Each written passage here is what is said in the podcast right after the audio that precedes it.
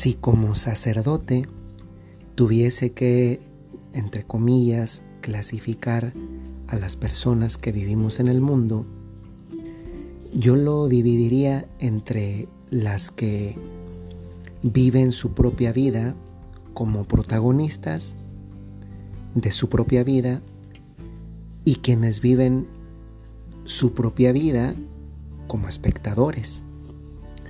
Porque es verdad que todos, a todos nos ha sido confiada una vida, pero hay quien opta vivir esa vida verdaderamente como algo suyo, es decir, a lo que yo quiero y deseo vivir y por tanto soy el protagonista de mi vida.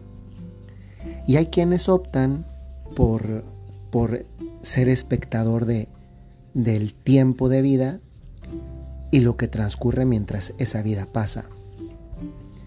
O en otras palabras, hay quien se mete de lleno en la vida que le ha sido dada y hay quien se sienta en el sillón del mundo para ver cómo transcurren las cosas en el tiempo de la propia vida. Ojalá que la mayoría de ustedes sea de esta categoría de personas que quieren vivir su vida verdaderamente a tope.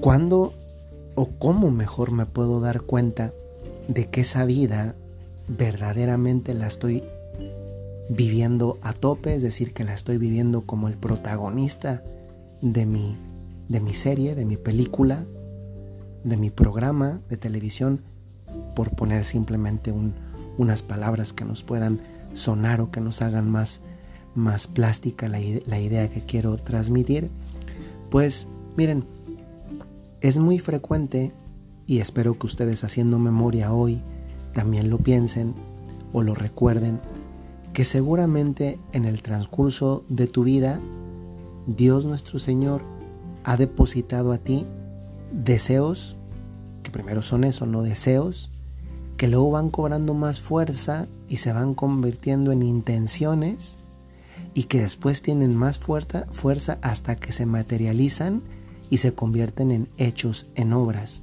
en obras buenas, porque ¿cómo me puedo dar cuenta de que algo viene de Dios?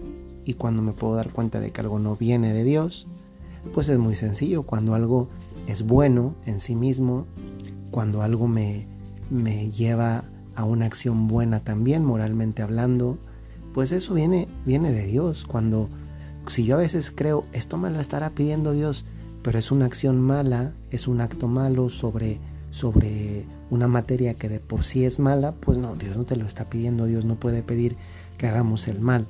En cambio, si es materia buena, es decir, eh, el tema sobre la cosa que me estoy, que estoy pensando, sintiendo, que soy movido a hacer, si lo, la obra en sí misma es buena y además me deja paz, aunque pueda resultar difícil, pues eso viene de Dios naturalmente. Pues bueno, una de las cosas que seguramente a muchos, porque es una de las luces, mociones, inspiraciones que, que Dios nuestro Señor más suele sembrar en una gran cantidad de nosotros, si no es que en todos, y lo hacen muy frecuentemente, no solamente una vez en la vida, es que cuando, cuando vemos cómo están las cosas, es decir, primero nos da la capacidad de, de observar, de darnos cuenta cómo está el mundo, y para eso bastaría para muchos de nosotros simplemente prender el televisor y darnos cuenta de cómo está el mundo. En muchos lugares tantas, tantas guerras, tantos conflictos internos, tantas divisiones tantas enfermedades, un montón de cosas, ¿no? Y a veces uno cuando ve el mal, o atentos, ¿eh? acuérdense que hay, que hay que ver el mal pero sin verlo a los ojos, porque el problema de que el mal nos coma y nos sintamos a veces también por eso mismo vencidos es que a veces vemos el mal a los ojos y no hay que ver al mal a los ojos, hay que, hay que darnos cuenta y está el mal, saber que ahí está, ya lo vi, pero no me le quedo mirando a los ojos, es decir, no me meto con ese mal porque si no nos llenamos de desesperanza, desilusión, tristeza, desazón, intranquilidad, etc. Y no, eso, esa es la, táctica que el demonio tiene para, para inhabilitarnos, para dejarnos estériles, para dejarnos inmóviles. Pues una cosa que Dios hace siempre, cuando vemos el mal, pero no lo vemos a los ojos, es decir, cuando yo me doy cuenta, ahí hay algo que se puede hacer.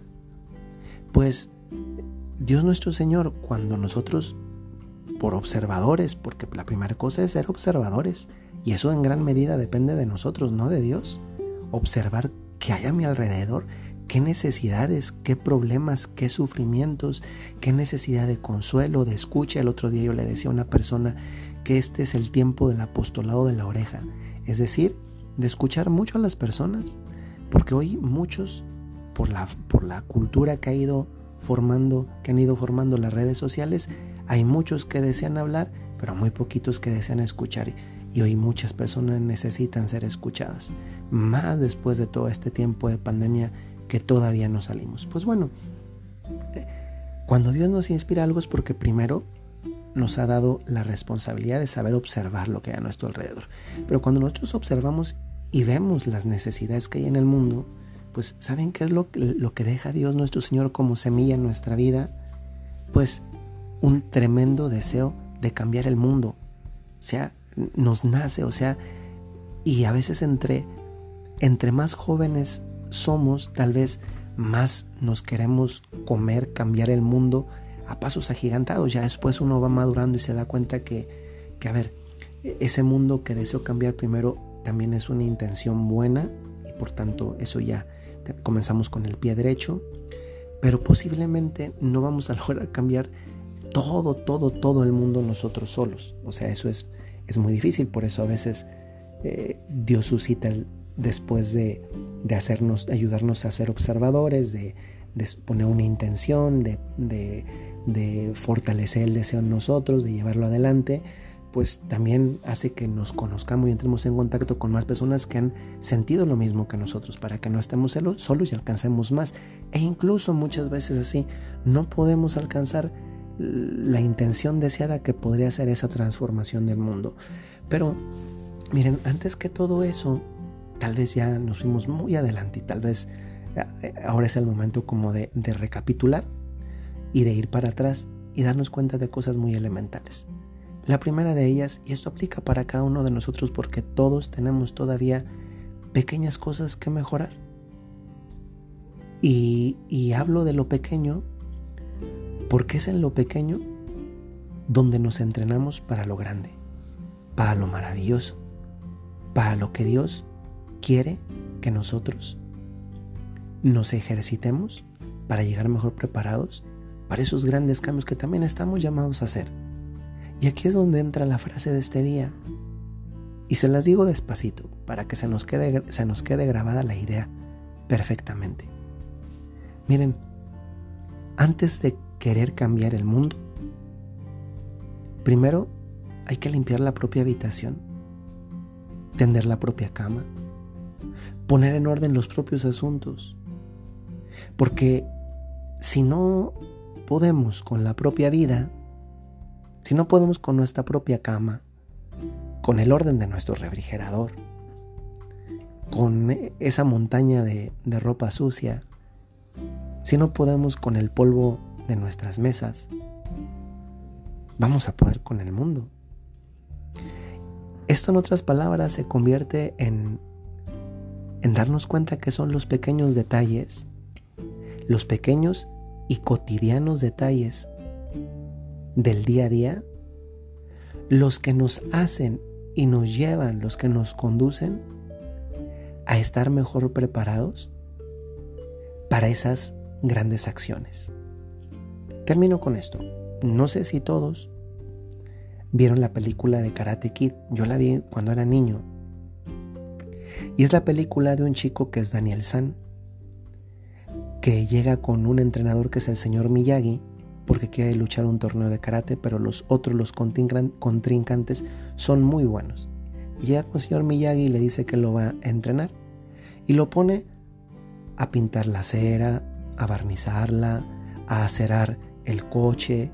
Y, Daniel San pues se, se se desespera un poco porque dices que yo no vine a limpiar el coche, yo no vine a la acera a barnizarla, yo vine a aprender karate para ganar un torneo.